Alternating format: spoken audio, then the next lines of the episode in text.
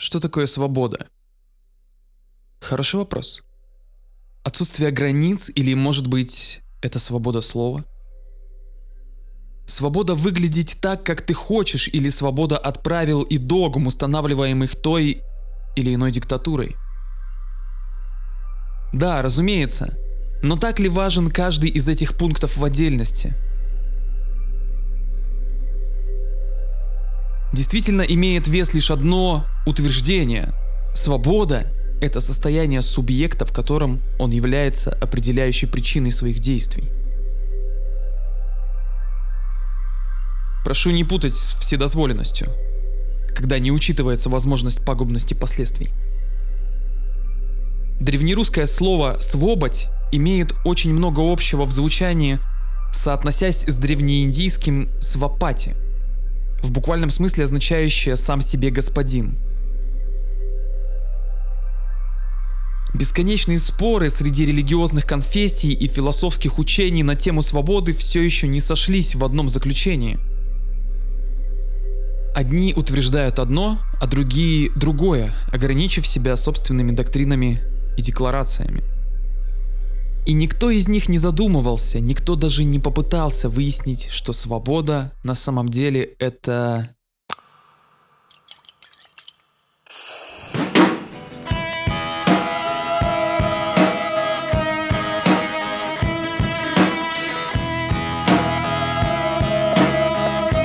If you solved talk. Привет! Меня зовут Фил, и я рад приветствовать тебя в аудиошоу If Yourself Talk. В этом выпуске речь пойдет про уникальное явление в современном изобразительном искусстве, давно ставшее символом свободного творчества. Про ту сумму часть теневого DIY, вступающую в открытое сопротивление закону и цензуре. Речь пойдет про стрит-арт.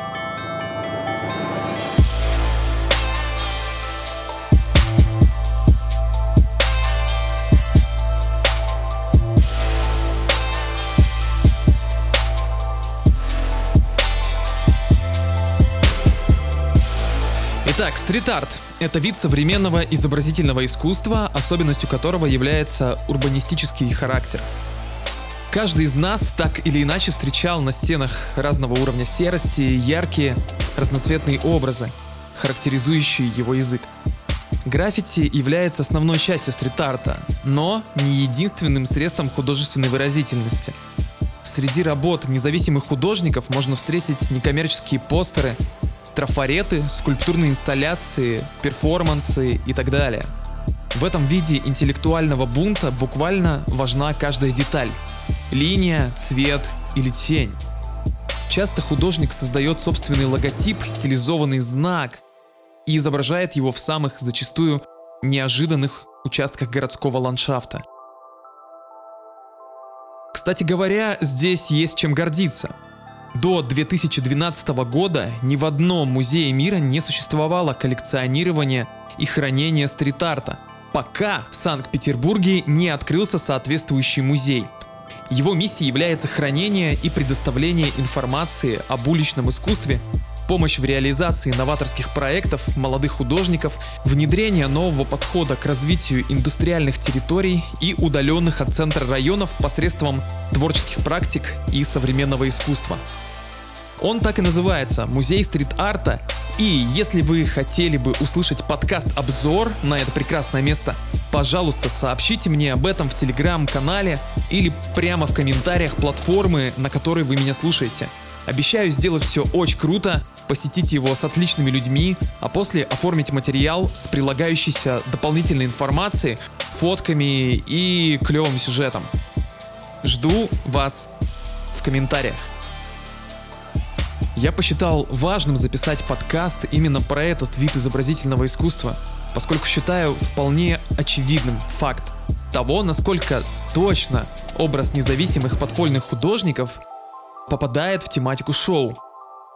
Более того, мне видится прямая корреляция с инди и панк-культурой, которая также когда-то, до того как это стало мейнстримом, пропагандировала смелость социальных и политических высказываний. Однажды не помню точно где и от кого, я услышал интересное высказывание, что музыка — это сестра живописи. В данном случае это чертовски верно. Является ли это вандализмом? Ну, как минимум точно вне закона.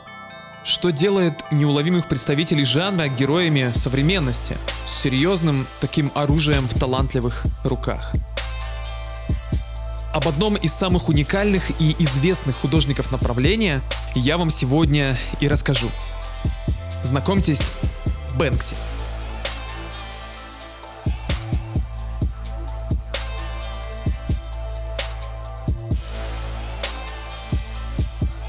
Бэнкси — это псевдоним анонимного андерграундного художника из Англии, политического активиста и режиссера, промышляющего стрит-артом аж 90-х годов. Его стиль можно охарактеризовать как антивоенное движение, антикапитализм, антиимпериализм, нигилизм, экзистенциализм и бристольская андерграунд-сцена. Сатирические уличные граффити художника, иронично высмеивающие остросоциальные и политические проблемы, получили международное признание, как и сам их автор, благодаря технике трафаретной печати. Как и подобает противоречивому явлению, о биографии независимого художника ведутся споры, но есть несколько предполагаемых теорий его личности. Так, в 2016 году британский журналист Крейг Уильямс предположил, что под маской андерграундного художника Бэнкси скрывается никто иной, как Роберт Дель Ная, один из участников группы Massive Attack. Ученые Лондонского университета Марии опубликовали исследование, предполагающее, что настоящее имя может быть Робин Ганнингем. Почему-то именно эта версия считается наиболее правдоподобной. Ну, ученым, разумеется, виднее. Они ж типа ученые. Кстати, однажды на аукционе eBay выставлялась информация о настоящем имени Бэнкси. Цена стартовала с 3000 баксов, а после 38 ставки достигла 999 999 долларов. В СМИ также высказывались предположения о том, что этот лот выставил сам Бэнкси или его сообщник. То есть вполне возможно, что это могло являться неким перформансом. Так, короче, э, я пошел менять настоящее имя ВКонтакте. Вы, если что, ничего не видели. Ну, там в итоге, короче, договоримся. Прежде чем я процитирую вам популярные работы гения, позвольте провести небольшой обзор на самые громкие перформансы художника, реализованные им в последнее время. Итак, приготовьтесь, будет невероятно скучно. И начнем мы, конечно, с кинематографа.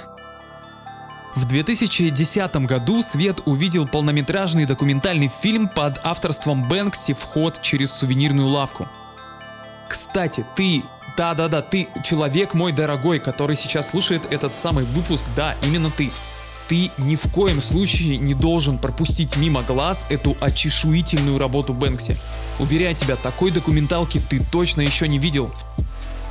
Это художественная провокация некого анонимного режиссера. Речь идет о владельце сувенирной лавки Терри Гетта.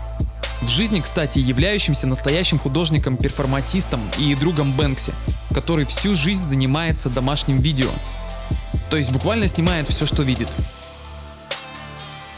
А вообще это очень круто. Представь, что у тебя есть видеокамера и возможность снимать любое происходящее с тобой происшествие. Буквально каждый день ты можешь выходить на улицу, прогуливаться там с семьей, с девушкой, ходить на какие-то мероприятия, и ты можешь фиксировать все, что попадает к тебе в кадр. Мне кажется, это очень круто. У меня у самого есть камера, и мне было бы интересно этим заняться. А если бы была камера у тебя? Поделись, пожалуйста, своими мыслями в комментариях и расскажи о том, как ты бы видел свою художественную деятельность.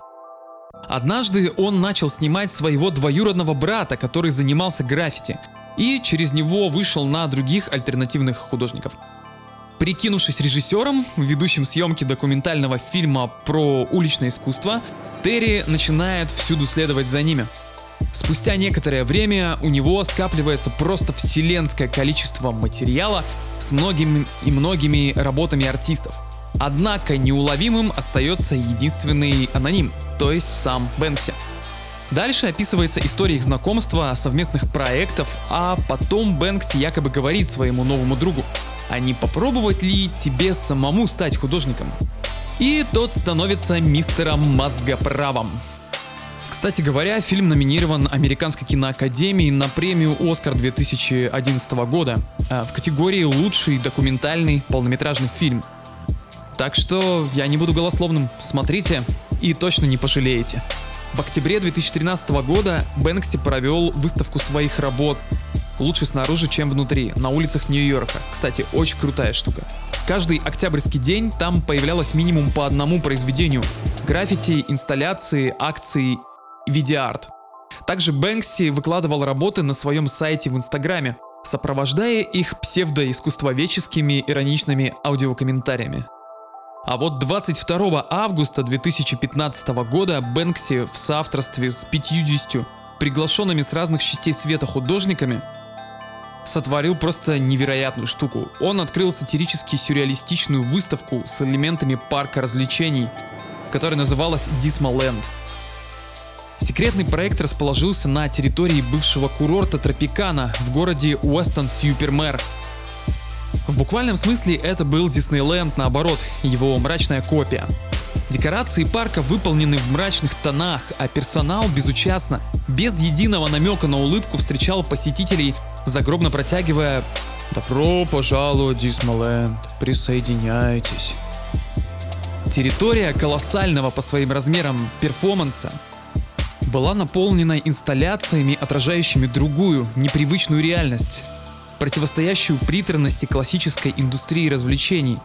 Например, карета с Золушкой, угодившей в ДТП, или замок принцессы, напоминающий скорее склеп для захоронений.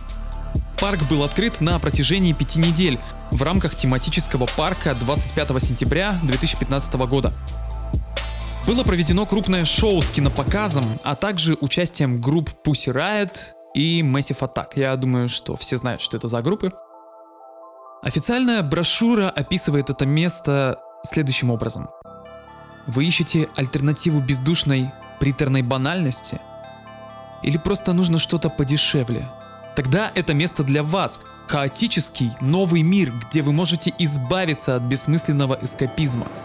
Вместо киоска с бургерами у нас есть музей. Вместо магазинов с сувенирами – библиотека. Хотя магазин с сувенирами у нас тоже есть. Здесь будут взрослые темы, тревожные образы, много освещения стробоскопом, дымовых эффектов и ругани. И мое любимое.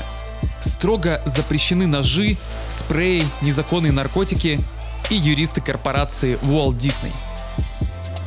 Хм, знаете, не могу понять, почему у меня возникает такое странное чувство, будто бы я там уже был. Буквально вчера, когда последний раз выходил из дома. Э, кажется. 5 октября 2018 года на аукционе Сотбис за 1,4 миллиона долларов куплена картина «Девочка с воздушным шаром». Сразу же после окончания торгов картина была разрезана на лоскуты на глазах у участников. Она прошла через шредер, встроенный в раму. На своем сайте Бэнкси пояснил, что встроил уничтожитель в раму картины несколько лет назад, и что причина этого состоит в том, что стремление к уничтожению также является творческим побуждением. Афоризм, кстати, русского анархиста Михаила Бакунина.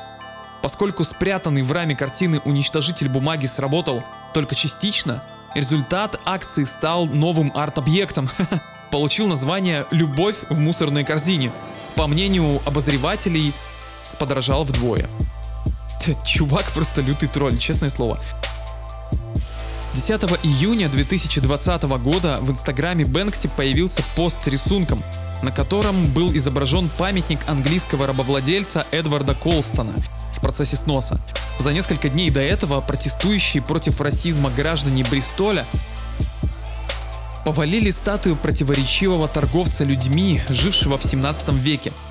Художник предложил поставить памятник на место, но добавить к старой статуе еще несколько фигур так, чтобы воплотить идею своего рисунка и показать, что жители города не поддерживают расизм в любых его проявлениях. В ноябре 2022 года Бэнкси в своем блоге Instagram опубликовал фотографию нового граффити.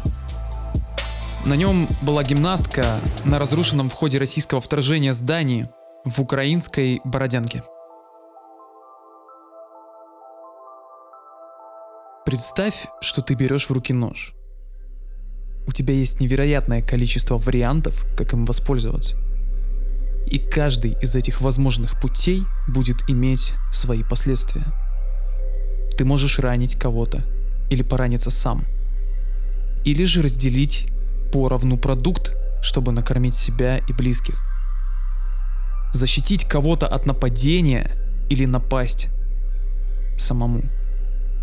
Все зависит от осознанности тобой этого инструмента. У тебя есть свобода, но пока нет стратегии, как им воспользоваться. Именно в этот момент твой разум уязвим. Находясь в состоянии неопределенности, ты нестабилен и внушаем. И чтобы избежать судьбы обыкновенного зомби, тебе всегда необходимо устанавливать границы. Возможно, свобода — это корректная установка самоограничений.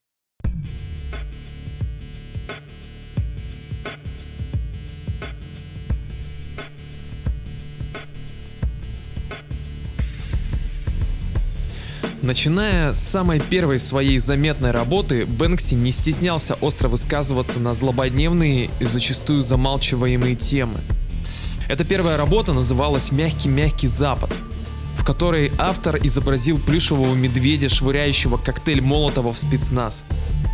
Рисунок был создан в 1997 году, после того, как законники разогнали несколько подпольных рейвов с применением жестокого насилия.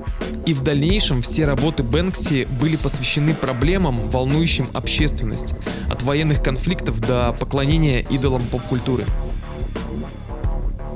Как брендалист на обвинение в вандализме Бэнкси предпочитает отвечать следующим образом. Любая реклама в общественном месте не оставляет вам выбора, видеть ее или нет – Люди, которые действительно уродуют наши районы, это компании, рисующие свои гигантские слоганы на зданиях и автобусах. Пытаясь заставить нас чувствовать себя неадекватными, если мы не покупаем их барахло. Они считают, что могут орать свои обращения со всех доступных поверхностей, но вам никогда не позволят им ответить. Что ж, они начали войну, и стена — это оружие выбора, чтобы нанести им ответный удар. Криминальное чтиво 2002 года. Изображение рядом со станцией метро Олд-Стрит в Лондоне. Повторяло кадр из фильма Квентина Тарантино с точностью киноцитаты. Однако же, кроме одной детали. В руках героев Сэмюэля Л. Джексона и Джона Траволты вместо пистолетов были бананы. Работа наблюдалась до 2007 года, пока транспортная служба Лондона не закрасила стену, на основании того, что работа создавала атмосферу социального упадка и забвения. В криминальном чтиве Бэнкси прослеживается ссылка на известные произведения поп-культуры, которые давно уже отпечатались подобно уличным трафаретам едва ли не у каждого жителя планеты в голове. И это не только криминальное чтиво великолепного Квентина.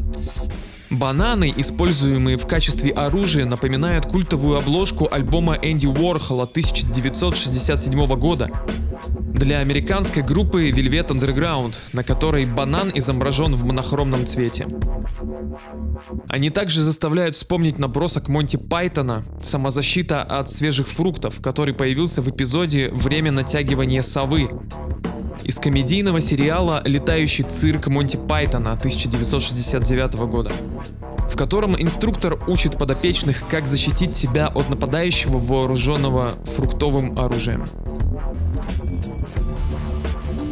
Брутальность персонажа криминального чтива — это весьма удачный оксюмарон, комичным образом контрастирующий с бананами, самым мирным фруктом на Земле.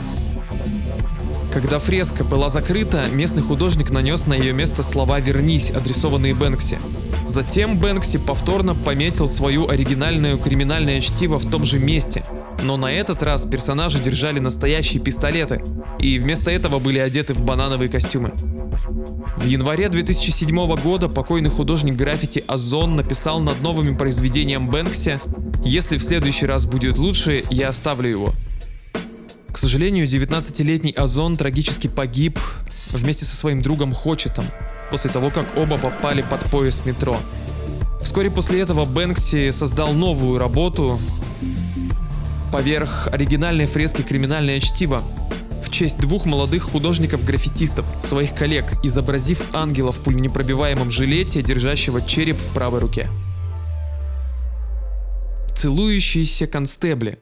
Появившаяся фреска в 2004 году на стенах паба «Принц Альберт» наделала много шума, до смерти напугав владельца заведения. Граффити изображало двух целующихся мужчин, одетых в узнаваемую форму британских полицейских – Однако вскоре после появления рисунка к пабу пришла группа законников, которые стали с интересом рассматривать его и делать фотографии. Удивительно, насколько искусство способно, растворяясь в сознании смотрящего, возвращать ему любовь. А что еще остается? Дубинкой с такой штукой уже не справишься, правильно? Прочтение работы может представляться совершенно разным. С одной стороны, очевидно, что Бэнкси выступает за толерантность и создание общества, которое будет принимать любую сексуальную идентичность. С 2004 года в этом отношении произошли серьезные перемены. Но некоторые критики считают, что здесь художник просто-напросто высмеивает своих давних врагов, часто уничтожающих его работы. Другие же, напротив, воспринимают рисунок в положительном ключе, считая, что он демонстрирует человеческую сторону полицейских и подчеркивает крепкие связи между напарниками и членами команды. Ну да, предлагает им позаниматься любовью, а не войной. Еще один интересный мурал, появившийся на Лик-стрит в Лондоне в мае 2008 года в рамках мероприятия под названием Cannes Festival, организованного Бэнкси. Изображение коммунального работника в оранжевом жилете, который смывает со стены якобы наскальную живопись, несет в себе вполне ясное послание. Таким образом, сравнивая наскальные рисунки и современный стрит-арт, Бэнкси ставит под сомнение традиционные представления о том, что считать произведением искусства и сохранять, а на что вешать ярлык вандализм и уничтожать. Один из любимых творческих приемов Бэнкси – оксюмарон, отображающий остросоциальные проблемы.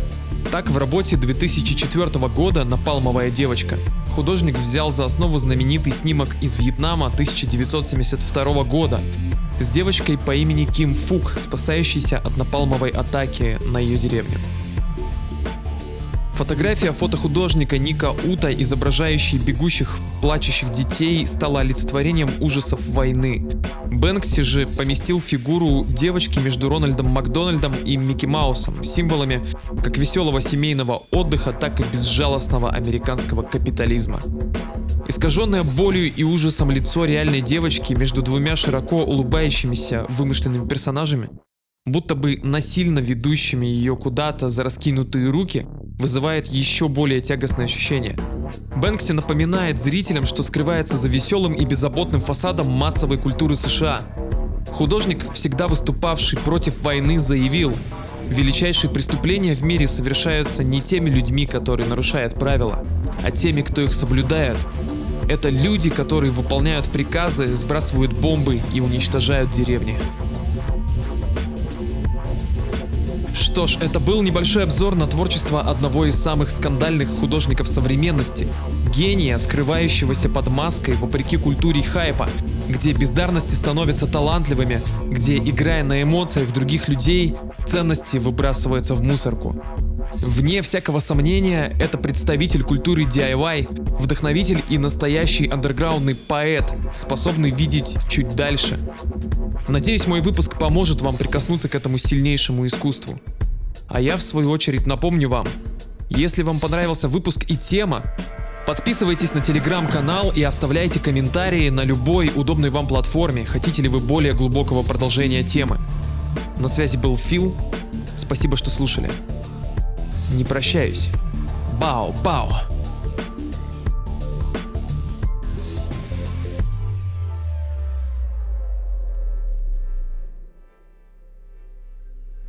Ты сделал шаг. Сделаешь и другой. Я думаю, что ты уже успел догадаться, что самый главный враг твоей свободы – это страх. Страх обидеть близкого. Страх потерять все, что у тебя есть. Седой и слепой, бездумный страх. Ты можешь бояться сколько угодно и прятаться. Но помни одно. Однажды ты должен будешь решительно воспользоваться инструментом в своих руках. Ты это сделаешь. Или завтра, или когда-нибудь. Но только тогда лишь, когда убьешь свой страх.